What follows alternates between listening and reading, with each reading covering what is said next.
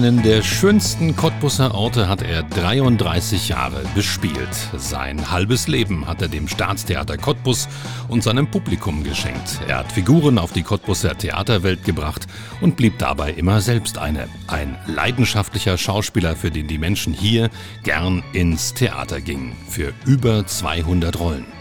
Seit einiger Zeit ist damit Schluss. Michael Becker geht auf die 70 und hat Abschied genommen vom Jugendstilhaus am Schillerplatz. Nicht aber von seiner unstillbaren Spielwut und seiner Lust auf Rollen, Texte, Auftritte.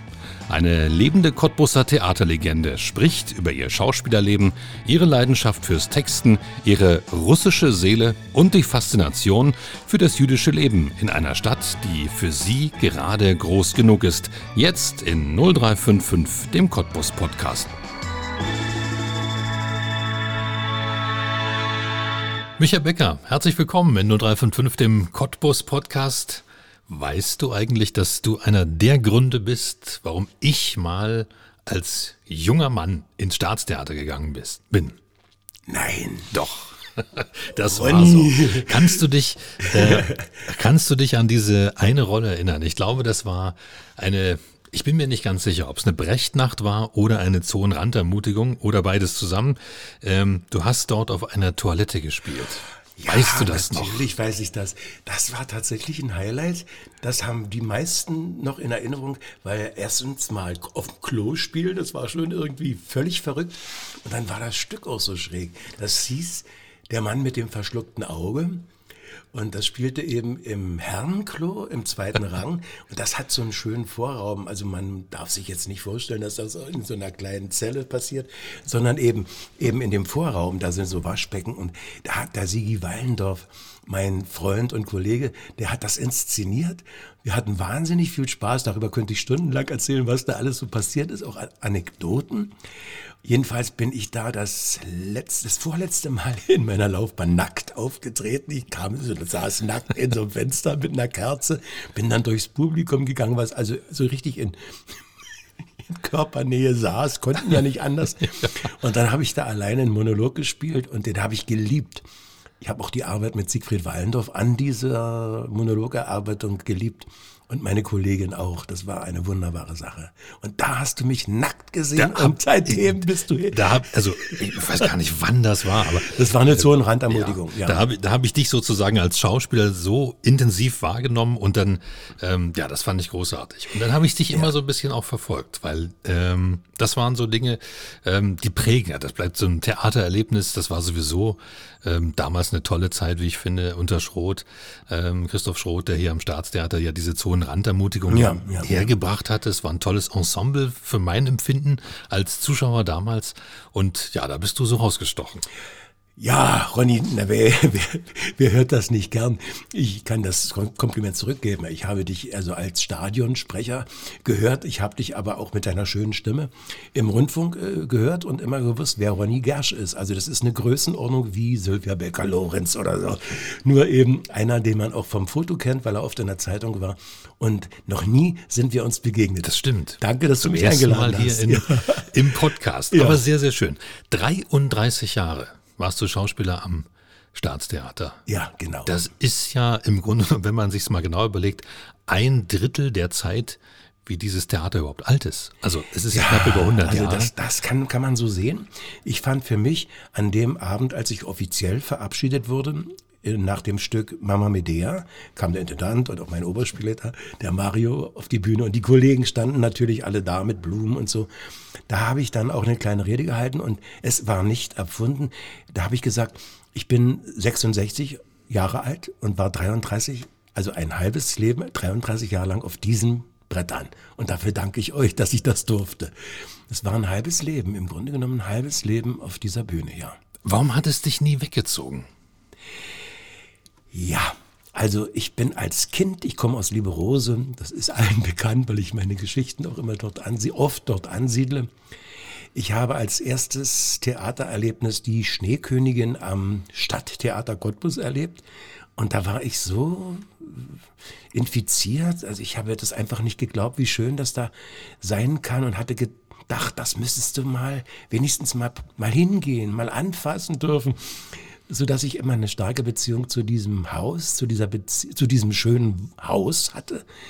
Und dann war Cottbus für mich als Kind und meine Eltern und Geschwister immer die Bezugsstadt. Man ging also zu Just fotografieren, zu Steinhäuser gegen die Alten mit ihren, mit ihren Hüften. Man ging eben mit der Zahnspange zu, hilf mir mal, zu dem Zahn. Markula. Zum, ja, nee, man war in Cottbus und man ging natürlich, in, wenn man Besuch hatte, Westbesuch, ging man natürlich nach Cottbus, ging dann äh, ins Sternchen Kaffee trinken und anschließend ging man dann in Intershop und nach dem Intershop, wenn wir die Wessis abgefüllt gefischt hatten, gingen wir dann vielleicht noch in, in Stadt Cottbus fein essen und so. Also Cottbus war für mich als Kind die Inkarnation von schöner, großer Stadt, in der man einmal im Leben ankommen wollen würde. Und dann muss ich noch sagen, stehe ich da vor dem Sternchen und gucke so hoch äh, und dann denke ich, ich habe immer unten gewohnt, mein ganzes Leben war ich unten. Ich würde einmal gern oben wohnen, im neunten Stock und das mache ich jetzt auch schon 20 Jahre. Ich wohne 20 Jahre in der Stadtpromenade da oben und gucke auf mein schönes Theater runter. Mit Liebe und mit, mit Wehmut. Und äh, wohne da so gern, dass ich auch aus dieser Wohnung nicht mehr ausziehe. Und auf deine Frage nochmal ganz konkret zurück. Ich bin Stier, der mag Veränderung eigentlich gar nicht. Ich, das hat sogar was Negatives, dass man sagt, es ist ein bisschen bleiergicht, äh, äh, könnte man sagen.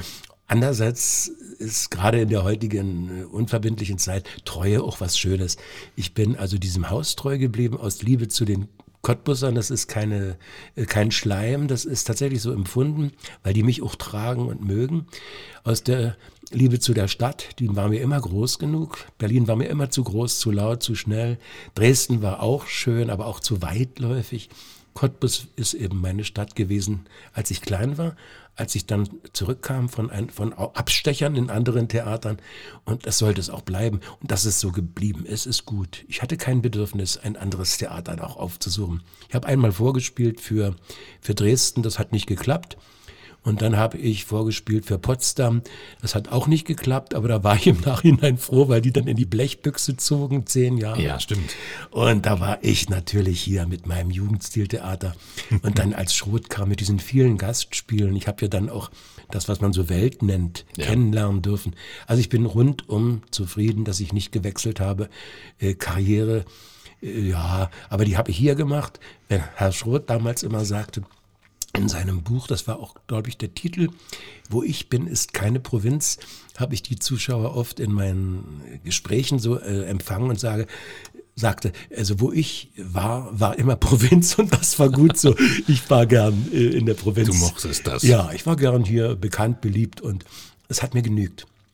Du bist jetzt nicht mehr, du bist im, im Ruhestand, im Unruhestand muss man ja sagen. Wir werden noch darüber sprechen, über mhm. ganz, ganz viele Projekte, über ganz, ganz viele Facetten, die du äh, jetzt auch zeitlich bespielen kannst.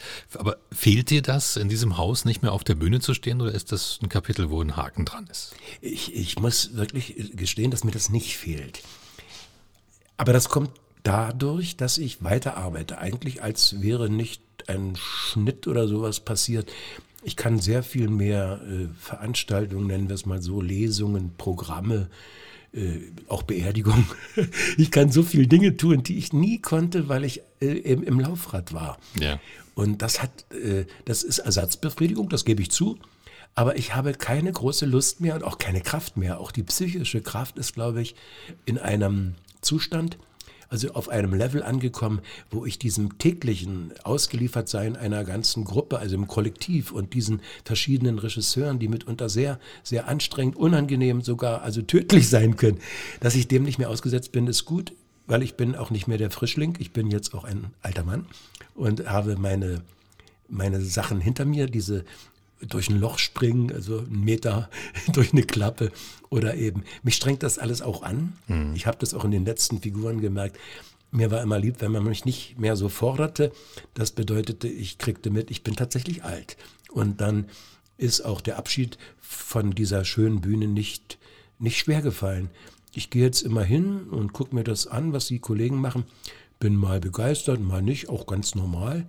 Ich hatte nicht das Gefühl, dass das Theater zusammenbricht, seitdem ich nicht mehr da bin, außer dass die Leitung nach meinem Weggang komplett wechseln musste. Ja. Äh, aber ich, ich gehe dorthin ohne Wehmut, ohne, ohne Heimweh. Ich, ich gucke ja nur auch Abend immer, wenn ich ins Bett gehe, gucke ich nochmal, ob die, ob die Vorstellung zu Ende ist, weil ich direkt aufs Theater gucke. Finde nach wie vor ein irrer, schöner Anblick, wenn die angestrahlt ist, die alte Festung, diese, diese Burg, diese Bastille. Gehe dann ins Bett und bin glücklich, weil ich nächsten Tag schon wieder eine Probe habe oder wie heute mit dir so ein schönes Interview. Vielleicht hilft dir das ja auch, dass du es jeden Tag sehen kannst, ne? dass man es nicht abgeschnitten hat aus deinem Leben, dass du es siehst abends. Ja, also daran habe ich noch gar nicht gedacht. Aber das ist möglich, wenn man ja. das ständig sieht, dass man, dass man sagt, ja, nur gesehen habe ich es, aber ja. ich, muss, ich muss nicht hin. Ja. Ich denke manchmal, wenn ich so, ich bin ein Frühaufsteher immer schon gewesen, was Theater untypisch ist, aber wenn ich dann heute so um sechs Uhr wach werde, also Frühstück, ich mache so mein Pensum, morgen, äh, also ich gucke fern und ich gucke, ich höre Antenne Brandenburg, Tee, pinkeln. Und dann fange ich an so, früher habe ich Text gelernt, heute gehe ich also irgendwelche anderen Dinge durch. Und dann denke ich so um zehn, also um halb zehn oder um neun schon, ich war immer sehr früh im Theater, jetzt müsste ich rüber ach, jetzt drehst du dich nochmal um und dann penne ich manchmal, wenn ich Lust habe, bei Regen bis Mittag. Und das ist natürlich ein Irrsinn hier. Ein Luxus. Ein Luxus. Nicht mehr im Laufrad zu sein, ja. um nochmal zu sagen, ist es schlimm, dass du da nicht mehr bist? Nein, es ist nicht schlimm. Außerdem finde ich, bei aller Liebe zu den Cottbussern und zum Theater als Institution, haben die Cottbusser auch mal eine andere, ein anderes Gesicht verdient. Also ich habe ich hab genug gespielt. Ich habe insgesamt über 200 30 Rollen gespielt an verschiedenen Theatern, aber die meisten natürlich an meinem Lieblingshaus, dem wunderschönen äh, Jugendstiltheater meiner Lieblingsstadt Cottbus. Das Schöne ist ja beim Schauspielberuf, dass du ja eigentlich, äh, egal in welchem Alter, spielen kannst. Also du musst ja nicht Rentner werden und irgendwann aufhören wie in anderen Berufen, sondern egal ob du ein Theater hast, es geht ja weiter. Ja, früher sagten Leute zu mir, Mensch, Schauspiel ist doch eine brotlose Kunst. Und ich dachte, ja, das wird so sein. Gut verdient haben die Schauspieler an diesen Provinzbühnen nie. Also auch ich habe nie, nie richtig gut verdient. Wenn man das erwartet, kann ich nur enttäuschen. Aber ich habe auf jeden Fall den richtigen Beruf äh, bekommen, für den ich geeignet äh, schien. Und dann stellte sich dann Gott sei Dank immer mehr raus, dass ich tatsächlich geeignet war. Und die Bilanz zurückblickend bestätigt, dass das richtig war und ich habe, ich habe überhaupt keine, keine Wehmut nach anderem oder nach irgendwas. Das ist genauso, wie es war, gut und das ist richtig. Hm? Zwei Lehrerinnen habe ich in dem Buch Becker ungeschminkt von Matthias Stark, was es ähm, ja gibt, wo ein Interview, ein langes Interview mit dir drin ist zu deinem Leben, habe ich gelesen, dass zwei Lehrerinnen daran schuld ja. gewesen sind, dass du überhaupt Schauspieler geworden ja. bist. Also ich ich habe jetzt kurz erwähnt, dass ich schon so ein bisschen, also schon früher, also so, naja, auffällig war, würde man heute sagen. Also ja, verhaltensauffällig, so an der Grenze. Ich wurde Braucht es schon immer Bühne? Ich wurde oft rausgeschickt ah, okay. und kriegte sowas wie, er stört ununterbrochenes Quatschen und so nicht. Ja, also da, ich war schon, wenn man das so zurück, also von hinten guckt, das konnte ich mir schon hätte ich mir eher denken können, dass das nicht wird mit, mit Dachdecker oder mit, mit Arzt oder so. Ich wollte mal Tierarzt werden, habe deswegen auch Melker gelernt. Ja, ich habe, ich habe, ich habe da überhaupt keine Problematik gesehen in dieser ganzen Geschichte. Ich bin reingerutscht, wie ich in vieles reingerutscht bin. Aber auf deine Frage zu antworten, immer auch standen an bestimmten Punkten Leute, Menschen, die mich äh, irgendwie beeinflusst oder äh, ja, initiiert haben, also irgendwie angefixt haben. Zum Beispiel in der Schule der Russischlehrer, der spielte mit uns die Texte, sodass wir, äh, ich konnte Russisch, ich kann heute noch, also Konversationen relativ perfekt Russisch sprechen.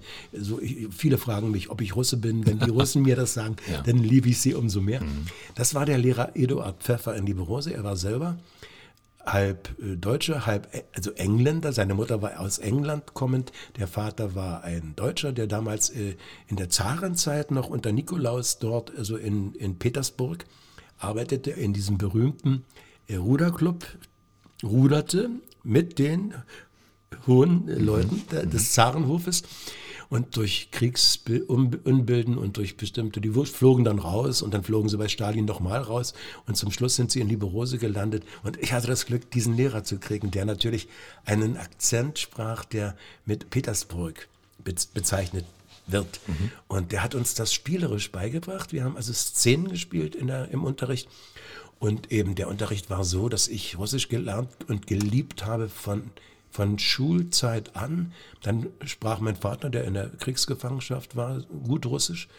Und dann habe ich alle Russisch-Olympiaden abgefegt, habe in Russisch aber nie eine Eins gehabt, weil ich keine Vokabeln gelernt habe. Ich eine faule Sau. Von heute, die Mädels konnten das. Die haben von heute auf morgen ja. alle 20 Vokabeln gekonnt. Ich nicht. Kriegte dann eine Vier und kam in Russisch auf eine Zwei, habe aber als einziger aus der Klasse richtig sprechen können und alle, also alle Olympiaden auch abgeräumt. Der war ein, so ein Anstößer, das Spielerische. Dann kamen eben die beiden Lehrerinnen, von denen du äh, gesprochen hast. Das war an der erweiterten Oberschule, also am Gymnasium in, in Besko, meine Deutschlehrerin Inge Gesche. Und ich denke immer noch, dass der Dani Gesche äh, bestimmt mit ihr verwandt sein muss, der im Rundfunk, also im, im RBB ist. Weil der sieht so aus, der hat die Nase und die Augen von der Frau Gesche. Und die hat, die war sehr streng, die hat äh, mich in Deutsch also sehr beeindruckt durch das, was die uns beibrachte. Und die sagte, sie werden Schauspieler. Und die Russischlehrerin, die natürlich glücklich war, dass sie so einen zwar faulen, aber begabten Sprecher hatte. Also ich konnte quatschen, ne? Russisch. Und die beiden haben gesagt, ich war B-Zweig, das ist naturwissenschaftlicher Zweig, da hätte man Offizier werden sollen, Lehrer, Tierarzt vielleicht noch, aber auf jeden Fall alles andere, aber kein Schauspieler. Das wäre dann so ein Sprachzweig mhm. gewesen. Und da haben die aber, weil man ja auch immer heute davon hört, dass das alles sehr reglementiert war, die haben gesagt, nö, wir, wir schwimmen glatt gegen den Strom. Micha Becker wird Schauspieler vom B-Zweig. Und da haben die mich dann gefördert und gefordert. Da gab es dann nicht nur die Russisch-Olympiaden, da gab es dann auch die Literaturwettbewerbe an der Schule und dann war man, irgendwann war ich dann Sieger im Rezitatorenwettbewerb. Jede Klasse musste dann auch ein ein, eine Szene einüben, die habe ich dann inszeniert und auch mitgespielt und so. Da war mein erster Auftritt äh, damals als Bleichewang im äh, Was ihr wollt. Ja, und dann sind wir regelmäßig nach Berlin ins Berliner Ensemble gefahren, haben fast alle Stücke nacheinander gesehen und hatten dann auch äh, vom Internat aus ein unheimlich äh, wichtiges äh, äh, sich begegnen mit Schriftstellern, mit Schauspielern. Das hat der damalige Internatsleiter Manfred Weinert so organisiert. Der war Schriftsteller und äh, dadurch ist die Prägung in Kunst, Kultur, in Kunst, Kultur so stark gewesen und durch die Begegnung dann das mit dem zweiten großen Theater, das erste war Cottbus als Kind und dann die, dann die Bühne Berliner Ensemble, ich bitte dich, ja. ich habe Helene Weigel als Volumnia gesehen, Schall, Flörchinger, ich habe die Mai, ich habe die ganzen großen Tiere gesehen und den unbewussterweise den großen Regisseur Peter Kupke erlebt, in den, also seine großen Inszenierungen, der dann später hier in Cottbus gastierte, wo ich also gekniet habe vor diesem Theaterpferd, vor so einer berühmten Persönlichkeit. Nicht? Also das waren die beiden Lehrerinnen in der Oberschule und das war der Lehrer Eduard Pfeffer, der Russischlehrer in Liberose. Das waren die Lehrer, die mich verführt haben oder die mir gesagt haben, denken Sie nicht nach, Sie machen das und fertig. Ja, ich danke denen. Heute noch. Ist gut gegangen. Ja, Schön. Ja. Schön. Brecht hast du ja leider damals natürlich nicht gesehen, aber das wäre natürlich wahrscheinlich für dich eine ganz besondere Begegnung ja, gewesen. Ja, also ich habe immer, wenn ich gefragt würde, es gibt ja manchmal so, so die Gabi Schulz fragte mal fürs Theater, also wem man gern begegnet wäre in seinem Leben und da habe ich dir gesagt, auf jeden Fall Brecht. Ja. Bei Brecht hätte ich nichts weiter gewollt als hospitieren, weder spielen noch inszenieren, nur dabei sitzen dürfen, wie der alte Brecht mit seinem Theater eben Theater macht. Das finde ich nach wie vor so aufregend, so wichtig, so intelligent, so politisch, so ach, das ist, das ist für mich wie Heiner Müller und auch Shakespeare sicherlich in meinem Leben eine große Rolle spielen, aber Brecht ist, spielt die größte. Ja, das, das, das muss ich sagen. Das wäre wirklich toll gewesen, wenn ich, wenn ich dabei hätte sitzen können. Und dann habe ich mir gewünscht, dass ich mit Ernst Busch hätte spielen können. Mit Strittmatter hätte ich gerne weil da kommen wir vielleicht noch dazu, ja. das ist auch mein Leib- und Magen-Autor, er und auch langsam auch die Eva. Mit dem hätte ich gern auf seiner Loggia gesessen in Schulzenhof, hätte mit dem gerne, ich weiß nicht, ob der Wein trank, ich glaube schon, Wein getrunken und geraucht und dann über die Vögel und über das Essen geredet und über die, über die Pflanzen und Tiere, über die Natur und so. Das habe ich und Bonhoeffer hätte ich gern kennengelernt, weil der kommt nur aus einer anderen Richtung. Der war evangelischer Pfarrer und wurde für seine Redlichkeit, für seine antifaschistische Haltung dann eben auch erschossen. Aber der hat eben nicht wie viele eben stromlinienförmig also mitgemacht, sondern er hat als Vertreter der Kirche, als ein Christ eben gesagt, nein, er ist gegen dieses Nazitum und gegen diesen Krieg und das hat er gebüßt. Und dachte ich, weil er eben, ich bin also eher Kommunist als, äh, als Christ, aber äh, so ein Mann wie der äh, wäre mein Freund oder mein, ach so, nee, das wäre nicht mein Freund, das wäre mein Mitstreiter oder so. mein Freund ja. habe ich mir ausgesucht, mit dem wäre ich gern in die WG gezogen. Das, das habe ich geschrieben, das ist auf jeden Fall, das ist der berühmte, ja, jetzt habe ich einen Hänger. Hilf mir mal, das ist äh, der Autor von äh, Wojcek und von, das musst du jetzt wissen. Büchner. Büchner. Der ist so jung gestorben, mit dem hätte ich gern die WG geteilt. Weil wenn, ich den Darton gespielt habe, habe ich immer gedacht, der hat mich gekannt. Der hat aufgeschrieben, was ich denke. Also das war so jetzig, so heutig, so mein Denken. Mit dem hätte ich gern in eine WG gegründet oder gewohnt. Und nun kommt die Krönung. Aber jeder, der mich kennt, wird das verstehen. Ich wäre gern mit Thomas Mann in Urlaub gefahren, hätte an der See schöne Jungs angeguckt und, und, den Urlaub hätte er aber bezahlen müssen, weil er ja als Nobelpreisträger auch die Kohle gehabt hätte. Ja, ja. Ja. Sehr, sehr schön. Wenn man dich so, schade, das ist ja natürlich im Podcast. Ich liebe natürlich das Wort, aber manchmal ist es auch ein bisschen schade, dass wir das nicht zeigen können. Wenn man dich so reden hört über die vielen Menschen, von denen du gerade gesprochen hast, dann hast du ein unglaubliches Strahlen im Gesicht. Und das hat dich, glaube ich, auch als, also für mich jedenfalls als Schauspieler, so mitreißend gemacht, dass du eigentlich zwischen dir selbst und der Figur überhaupt keine Distanz hattest. Du warst das immer. Bist du jemand, der von innen glüht, der das kann, der sich so hineinsteigern kann in diese Dinge? Muss man das vielleicht auch als Schauspieler sein? Ich halte mich ja für, für einen intelligenten Schauspieler. Das kann aber irren. Ich kann aber auch irren. Ich halte mich für einen intelligenten Schauspieler und für einen politischen Schauspieler und einen, der wirklich äh, vor allen Dingen auch sehr viel gelernt hat auf der Schule, auf, auf den Schulen, auf denen ich war, was also die Haltung zur Welt betrifft und die Haltung zur Kunst betrifft. Aber ich bin, ich bin trotzdem, glaube ich, äh, wenn ich dann so auf der Bühne bin und dann den Regisseur nicht mehr im Nacken habe, so bin ich doch irgendwie ein Bauchschauspieler und bin bin so ein, was man so Vollblut oder Volksschauspieler denkt. Und das halte ich eben nicht für abwertend, so wie, ach, Volksschauspieler, sowas ein bisschen wie, also die Volksschauspieler, du weißt, was ich meine, Milovic oder so. Ja. Ich, ich, ich habe wahnsinnig gern also Heiner Müller gespielt und die geistreichsten Sachen auch Danton beispielsweise, also das ist ja nicht äh, irgendwelches Zeug, aber mit hohem Anspruch, die literarischen Ansprüche sind ja da sehr groß.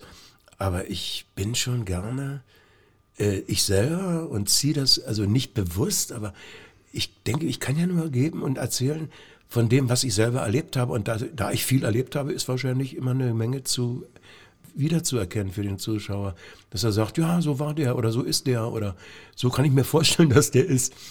Ich habe mir das nicht vorgenommen in dem Sinne, dass ich gesagt habe, ich, ich will jetzt die Figur, ich will in die Reihen kriechen oder so. Ich habe immer eine Weile äh, zugehört, dem Regisseur, ungern auch oft zugehört und natürlich das gemacht, was er will, weil das ist ja das Gerüst und das sehe ich auch ein, das muss so sein, sonst wird Theater albern, wenn jeder macht, was er will. Ja.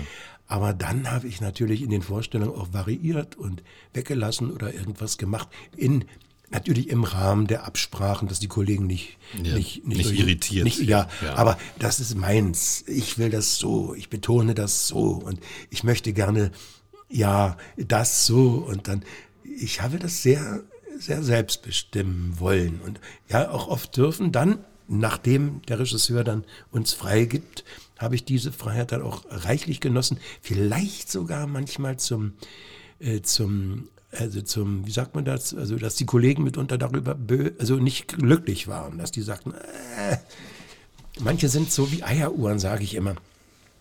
Die spielen haargenau das, was sie sollten und sprechen den Text, da fehlt kein Wort. Das war ich nie also ein bisschen auch anarchisch nennt man das vielleicht.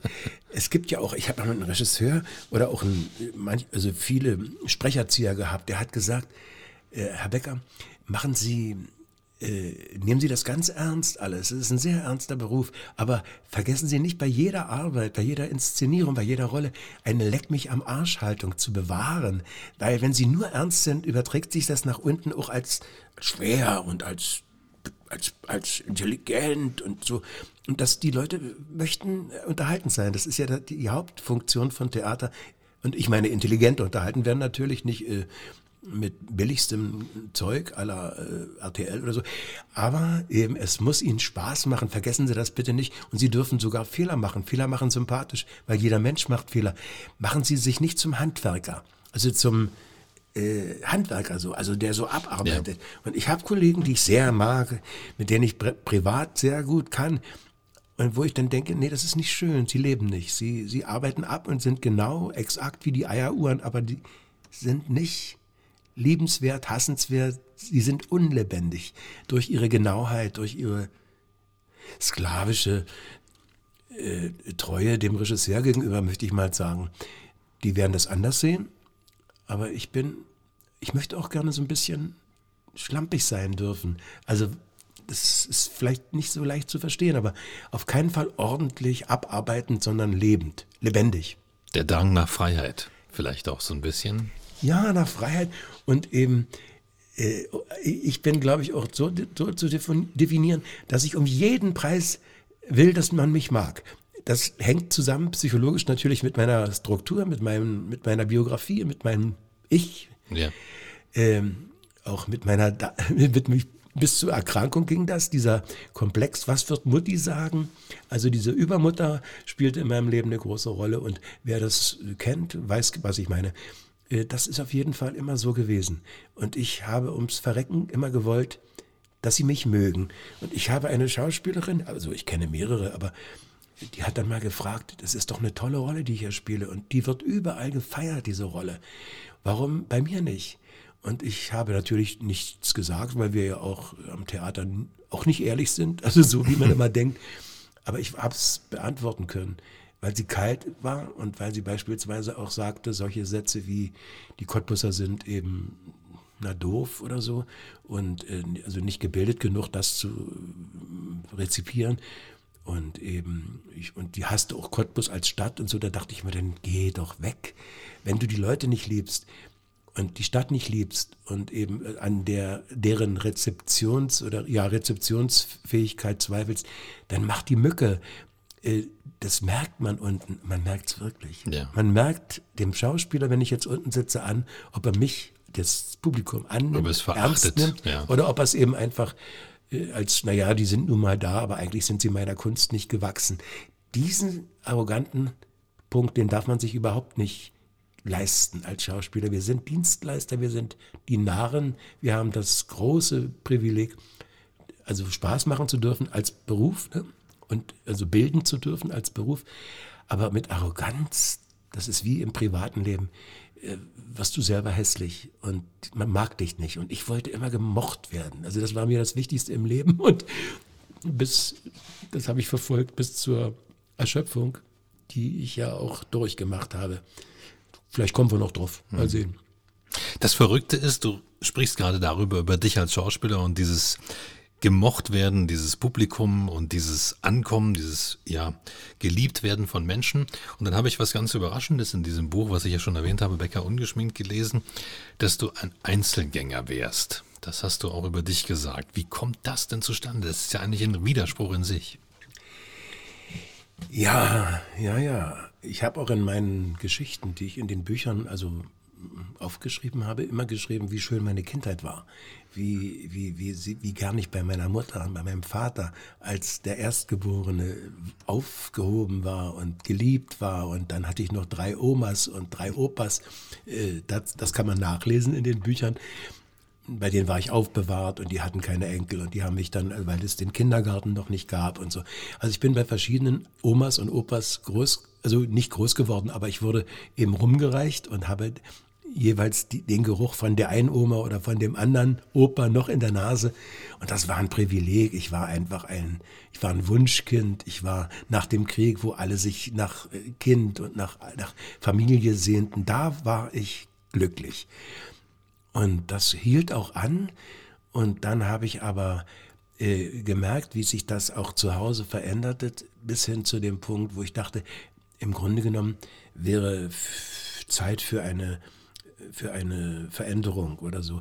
Aber meine Eltern waren anders sozialisiert, sie hätten sich nie verändert und sie haben sich nicht verändert und haben dann alles so mit sich rumgeschleppt und da habe ich gesagt, das machst du nicht. Das habe ich gar nicht gesagt, das habe ich einfach so instinktiv, äh, hat mein Körper gesagt, das machst du nicht. Und nun kommt noch meine Homosexualität dazu, da ist man ja eh nicht, äh, das ist eine andere Geschichte. Ich halte das nicht für etwas Normales, was immer so, so getan wird, um etwas Gutes zu sagen. Es ist die Ausnahme, es sind ganz wenig, ich glaube 0,2 Prozent oder so. Es ist die Ausnahme von der Regel und insofern sind wir immer im, im, im Spektrum wir sind immer im, im, also im Blickpunkt, im, im, im Visier. Man hat uns immer, man kann uns auch immer gut schaden, indem man uns eben also derangiert oder versucht zu derangieren. Mobbing und so findet auch oft über diese Schiene statt. Naja, das spielte auch eine Rolle, aber wenn man mich heute fragt, warum es zum Einzelgänger gekommen ist, dann sind das natürlich Dinge, die ich auch gar nicht beschreiben kann und gar nicht weiß. Es hat sich so entwickelt, dass ich das Kollektiv unheimlich brauche, also zum Beispiel den Abend, ein Theater ohne Zuschauer ist ja gar nicht denkbar. Es gibt es ja auch nicht. Obwohl manche Regisseure so inszenieren, als wären sie ganz allein im Raum. Ich möchte meine Kollegen haben, ich möchte mich streiten, ich möchte auch von den Kollegen ge ge geliebt werden. Ich lege auch Wert darauf, von bestimmten Kollegen gehasst zu werden, weil ich sie auch hasse oder eben auf jeden Fall nicht mag. Aber das Publikum und äh, die Kollegen, das ist ja ein Kollektiv, das sind ja Gruppen, große Gruppen. Und wenn ich die dann hatte und wenn ich die Kollegen den ganzen Tag um mich habe und dann abend noch 600 oder noch mehr Leute, wenn es gut geht im Theater, dann habe ich das ganz große Bedürfnis, nicht auf Familie, sondern auf Alleinsein und mich in meiner Muschel verkriechen. Als Kind habe ich, sagt Mutti immer, also immer, ich, ich hätte äh, so ein Spiel gehabt über den Küchentisch eine große Decke legen, sodass ringsrum dunkel war, also zu war. Und dann bin ich in die dunkle Bude gezogen und da war ich glücklich. Das kann man psychologisch erklären. Das ist dieser Wunsch zurück zur Mutter, in, wieder in den Leib mhm. der, Mutter, der Mutter. Das ist ja alles äh, begreifbar zu machen. Aber ich fühlte mich im Dunkeln wohl, ich fühlte mich äh, im Kuscheligen, im Kleinen, Alleinsein wohl, hatte auch Freunde und Freundinnen in meinem Leben und hatte drei richtige Beziehungen, wo es dann eben auch bis an die Substanz ging, als die Trennung dann da war. Ich habe die heute noch, äh, ich liebe meine Partner heute noch, weil die waren meine Partner und zwei sind nun leider schon gestorben, die musste ich schon beerdigen. Und das ist eine Trennung für immer, die mir sehr weh tut.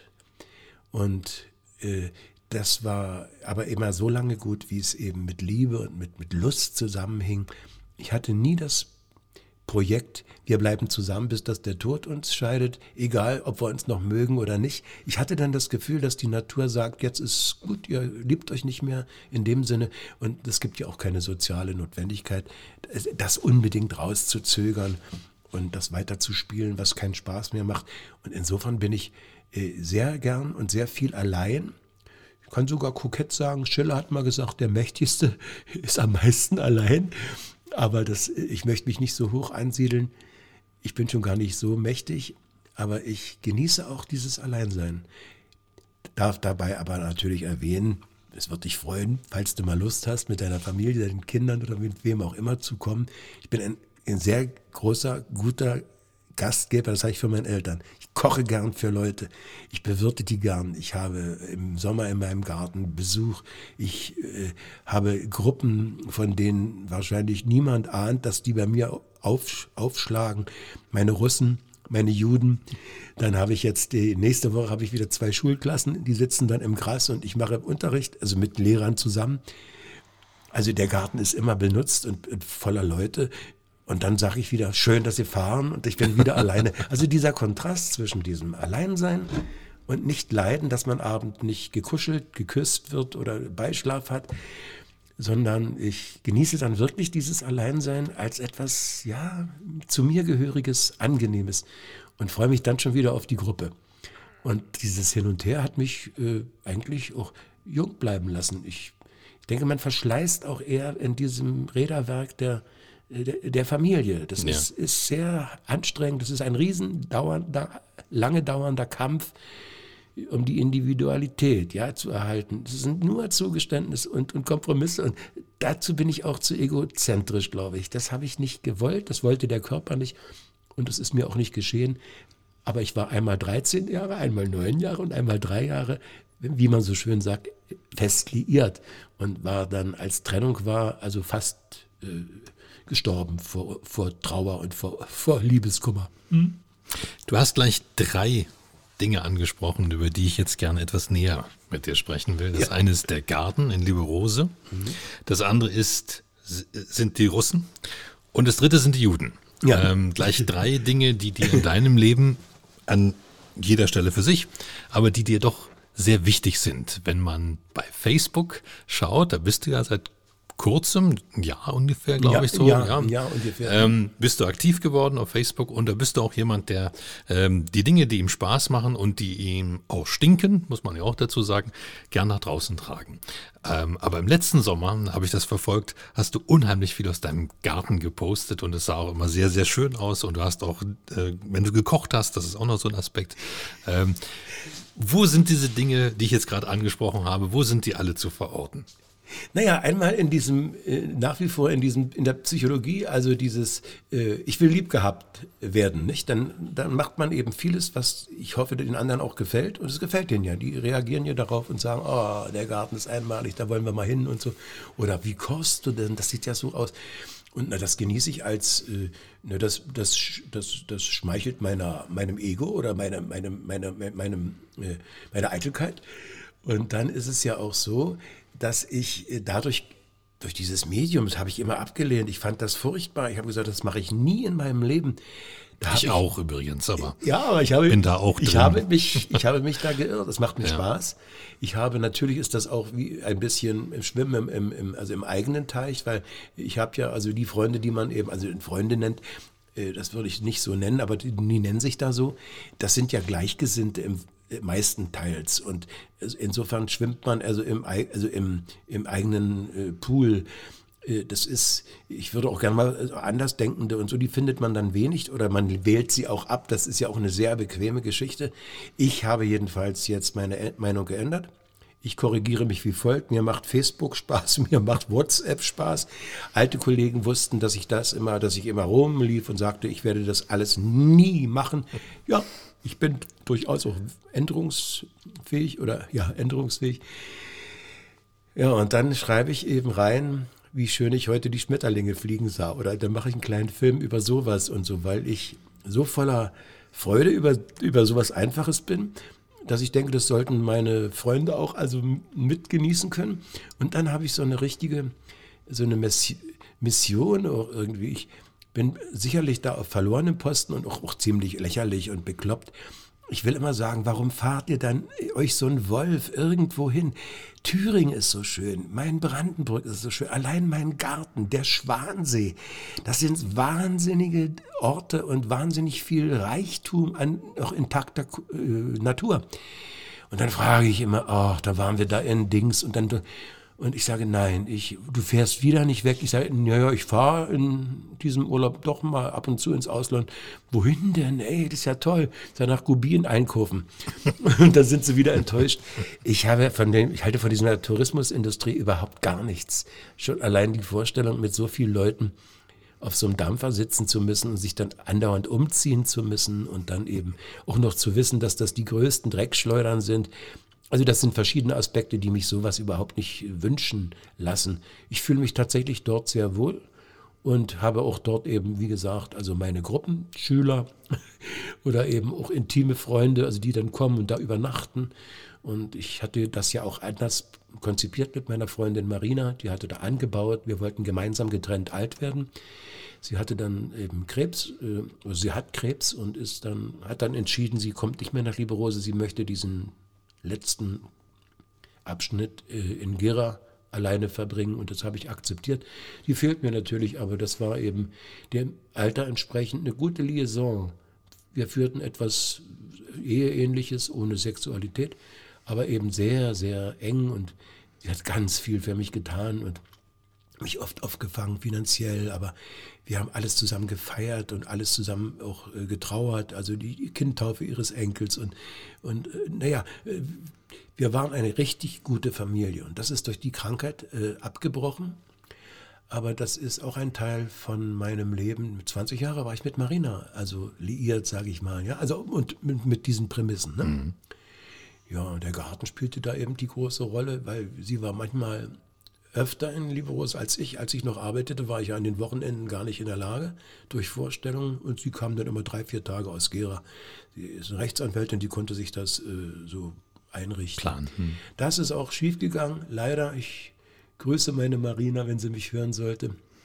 Eine wunderbare Frau, die mir ganz viel bedeutet, die aber nun eben krank ist und gesagt hat, die hat die Nase voll, sie will nicht, dass ich dabei bin. Und das hat sich dann auch irgendwann so ausgelaufen. Aber ohne Arg sehe ich das und ohne Traurigkeit.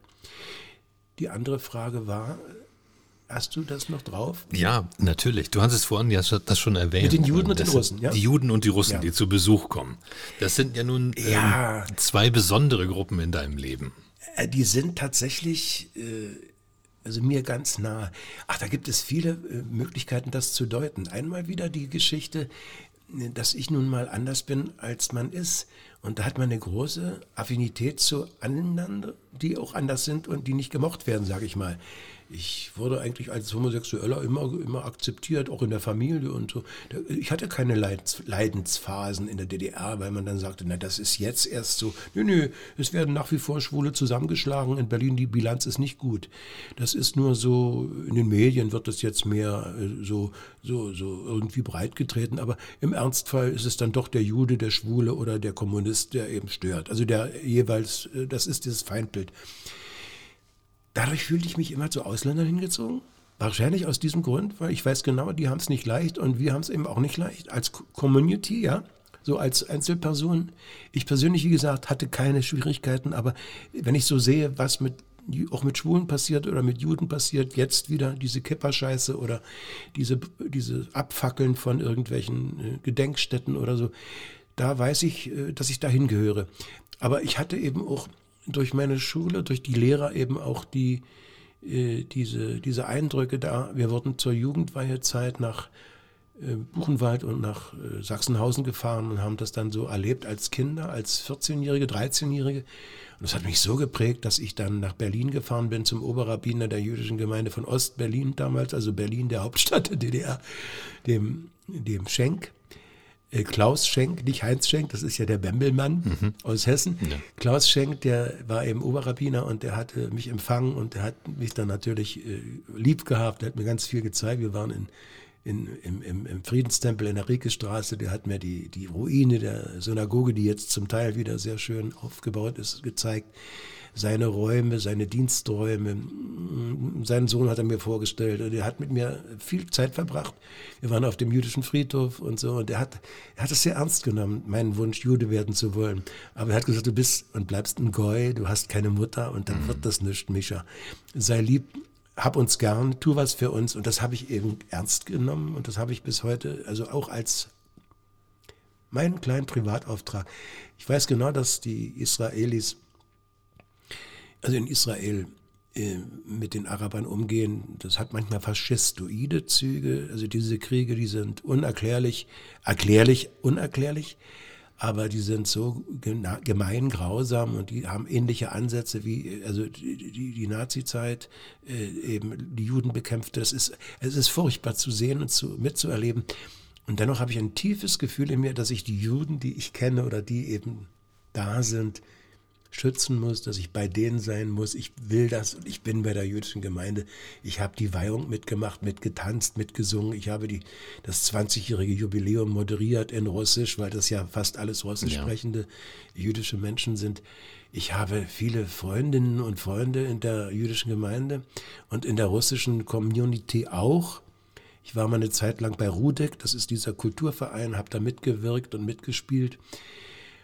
Und wenn ich einen Russen sehe, kriege ich, also kriege ich richtig äh, Kribbeln und dann muss ich hin und dann muss ich dem zeigen, wie gut ich Russisch spreche.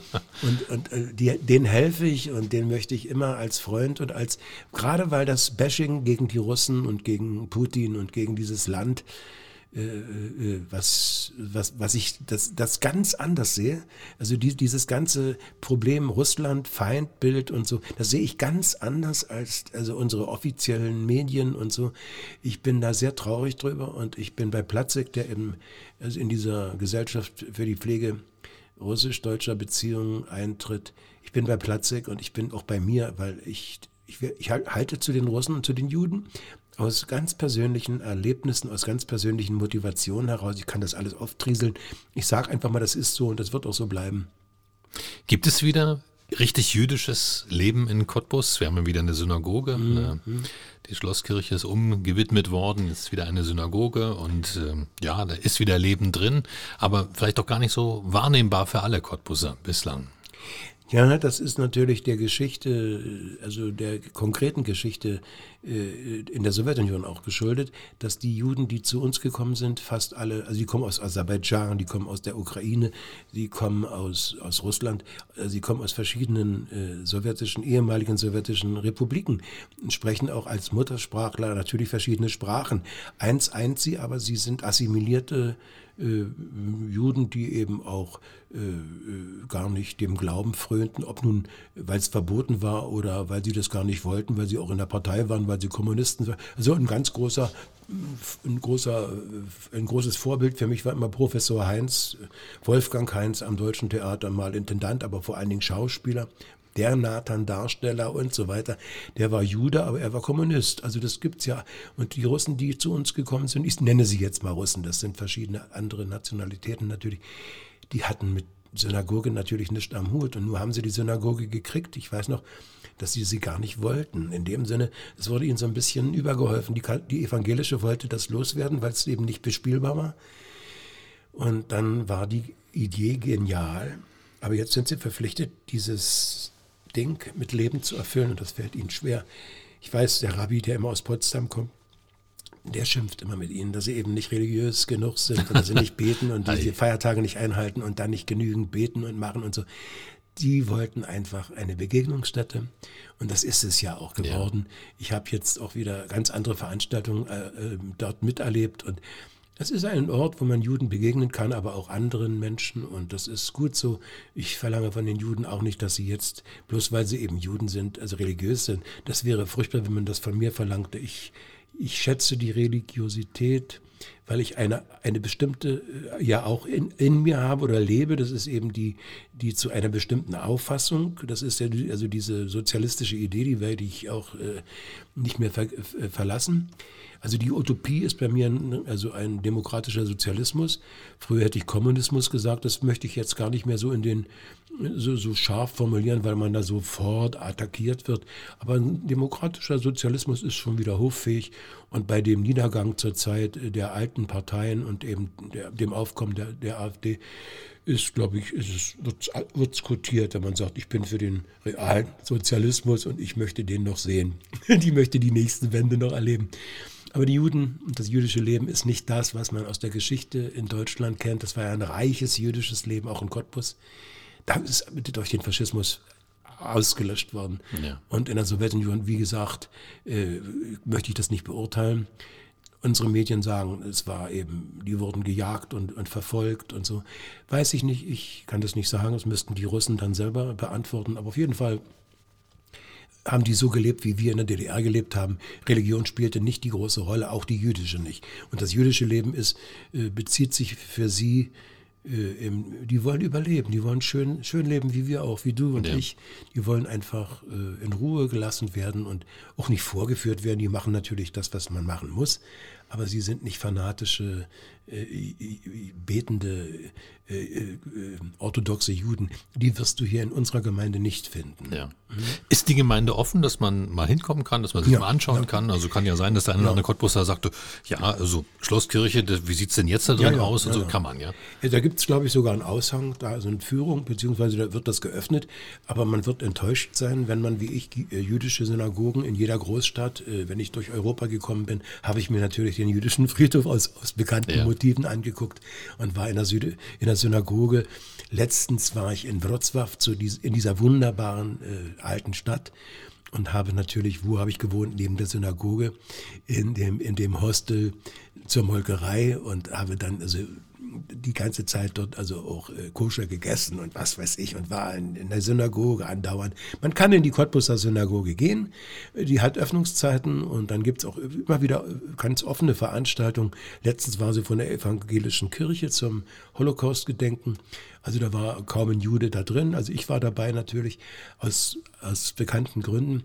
Aber und letztens war ein, ein Mann aus Berlin, ein Schriftsteller, der hat darüber gesprochen, wie seine beiden Großväter äh, also wie die Täter waren, also in solchen KZs gearbeitet haben und wie er das so verarbeitet. Und da waren auch Juden nicht, die verstehen nicht Deutsch, also wenig Deutsch und äh, was sollen die da nur sitzen? Das war eine rein, sage ich mal, eine rein deutsche Veranstaltung sozusagen, aber in, in der Synagoge. Also wenn du Lust hast, gehst du hin oder wir gehen mal zusammen hin. Die jüdische Gemeinde ist nicht nur ange, angehalten, äh, Kontakt zu, äh, zu, zu pflegen, die machen das auch gelegentlich gern, der eine mehr oder andere weniger.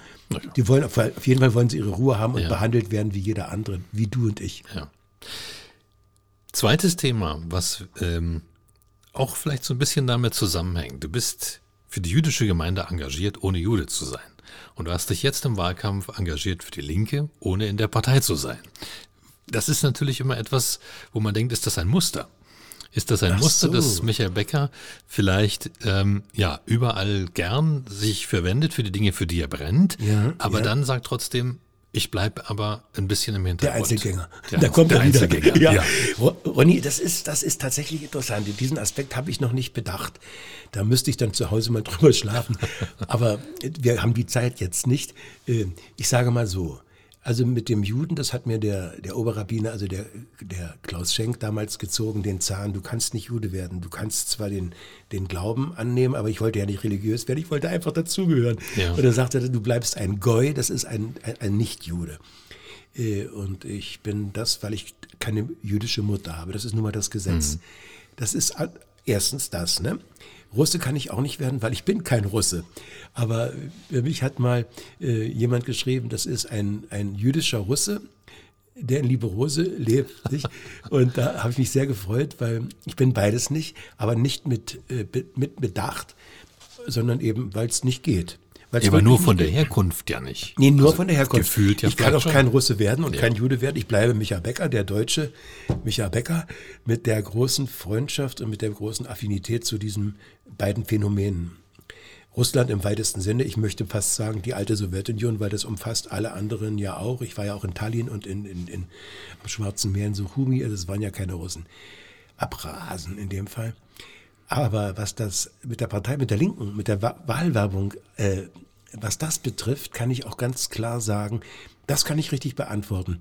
Ich war glühender Parteigenosse in der DDR der SED aus freien Stücken. In meiner Familie war niemand in der Partei. Äh, mein Vater hat gesagt, nach dem Erlebniskrieg macht er nie wieder eine, macht er nie wieder den Schritt zu auf eine Organisation, eine Partei, die Kirche, Gewerkschaft, alles nicht. Aber sie haben ja nie, meine Eltern, nie im Wege gestanden und gesagt, wenn du das brauchst, tu's, aber wir sagen dir weder zu noch ab. Ich bin aus ganz freien Stücken als junger Mensch also zu dieser Partei gekommen, aus ganz, ganz edlen Gründen, wie viele. Antifaschismus, äh, Holocaust im, im, im Gedächtnis und Aufbau einer wirklich besseren, äh, also einer besseren äh, Staatsform, als die alte es war, die faschistische, aber eben auch als für eine andere war ich als, also dieser revanchistische, also in den Tendenzen, die, die aufkeimende Neonazismus in der BRD habe ich jedenfalls so gesehen. Ich wollte da nicht sein, ich wollte da sein. Ich wollte auch bei denen sein, die im Knast saßen während der Nazizeit. Zu denen gehört übrigens ja auch nach wie vor, ich habe gestern oder vorgestern diese Reportage des Enkelsohns über Honecker, von Honecker gesehen, sehr interessant und so. Aber man muss sich da überlegen, was man tut. Der Honecker, den ich immer unsympathisch fand, weil er irgend so massenunwirksam war. So, also als Schauspieler sah ich den immer als, ach, kann der denn nicht mal vernünftig reden oder so. Aber er hat zehn Jahre für seine Gesinnung in Brandenburg gesessen und das hat keiner von den Politikern, die um mich sind, Willy Brandt war noch einer, Wehner war ja. noch einer, aber die, die ich jetzt sehe, die Flitzpiepen, die sind äh, meistens Söhne reicher Leute und wissen genauso wie damals unser Honecker es nicht mehr, nicht mehr wusste, wie es das, wie es dem Volk geht, wie das Volk riecht und wie es, wie es denkt und fühlt. Äh, also dagegen hatte er etwas in die Waagschale zu werfen. Nach wie vor finde ich, das muss man also mit, mit in die Waagschale werfen. Zehn Jahre setzen für eine Gesinnung, für den Antifaschisten, das achte ich.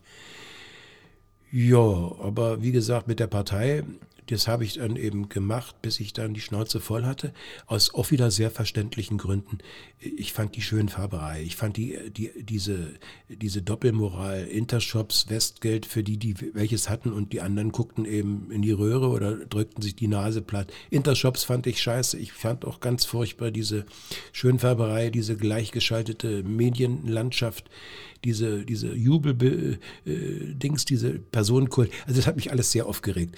Und aber der ausschlaggebende Punkt, also der Auslöser war dann diese Gorbatschow-Geschichte und dann auch die Rede von Hager, als er sagte, wenn die Russen renovieren, brauchen wir noch lange nicht den Maler holen.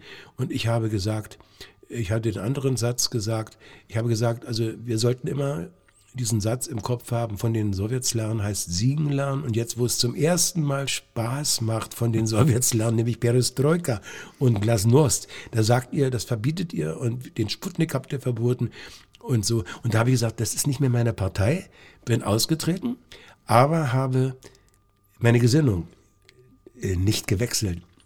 Und heute stehe ich da und weiß, dass ich äh, die Gesinnung Gott sei Dank behalten habe. Das macht mich sogar bei denen, die gegen diese Denke sind, äh, also angenehm, weil die sagen, der hat wenigstens nicht geschlenkert oder sofort das Fähnchen nach dem Wind gerichtet, wie es ja viele gemacht haben, die dann nach der Wende gesagt haben, I, Partei, I, Stasi, nie gehört, nie gewusst. Das habe ich nicht gemacht. Ich war immer der, der ich war und der bin ich geblieben, aber eben ohne Partei. Das Erlebnis Partei war für mich so einschneidend, dass ich nie wieder in eine Partei gehen würde. Dieser, dieser Zwang dann eben, also Kollektivbeschlüsse dann eben zu achten oder jetzt auch in der Koalition bis zur Unkenntlichkeit zu schrumpfen, das bekommt ja äh, die SPD ist jetzt fast aufgelöst und die, ja. die Linke hat auch so ab, abgenommen. Äh, ja, also das, das möchte ich nicht, äh, da bin ich nicht, nicht dabei. Aber ich bin für Sie, das wissen, das wissen die Linken und nur die Linken, wäre auch zu blöde, wenn die Grünen zu mir kämen oder die SPD. Ich habe so viele Freunde in der SPD und bei den Grünen die Frau Weißflug, die mag mich und die mag ich. Also ich bin, ich habe so viele Christen als Freunde, ja, Juden als Freunde. Also ich mache da überhaupt nicht diesen Schnitt. Aber die Partei kriegt mich nicht mehr als Institution. Das ist der Grund. Deswegen habe ich gesagt, ich kandidiere nicht, aber ich halte meine, also mein Gesicht hin für diese gute Sache, weil ich für die Sache bin. Ja. Du bist auch für viele andere Sachen. Wir haben über den Schauspieler gesprochen, worüber wir noch gar nicht gesprochen haben, ist der Autor. Du bist jemand, der das Schreiben für sich entdeckt hat und du hast auch so ganz spannende Buchtitel, so spannende Titel immer, die mhm. auch so richtig äh, Lust machen auf die Bücher. Wie bist du dazu gekommen? Was ist das für ein Aspekt in deinem Leben, was da jetzt raus muss aus dir, aus Blatt Papier? Wie schreibst du? Ähm, ich, bin, ich bin wirklich aufgewachsen ohne Bücher.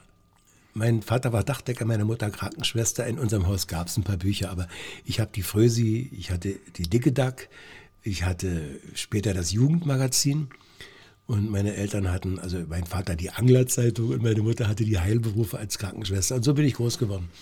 Und meiner Oma äh, hätte auch ein Buch irgendwie fremd gestanden. Das dörflich, sehr einfache Leute, sehr einfache Familie.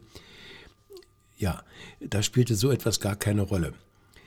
Und äh, dann, hilf mir mal, ich habe jetzt einen Fadenriss.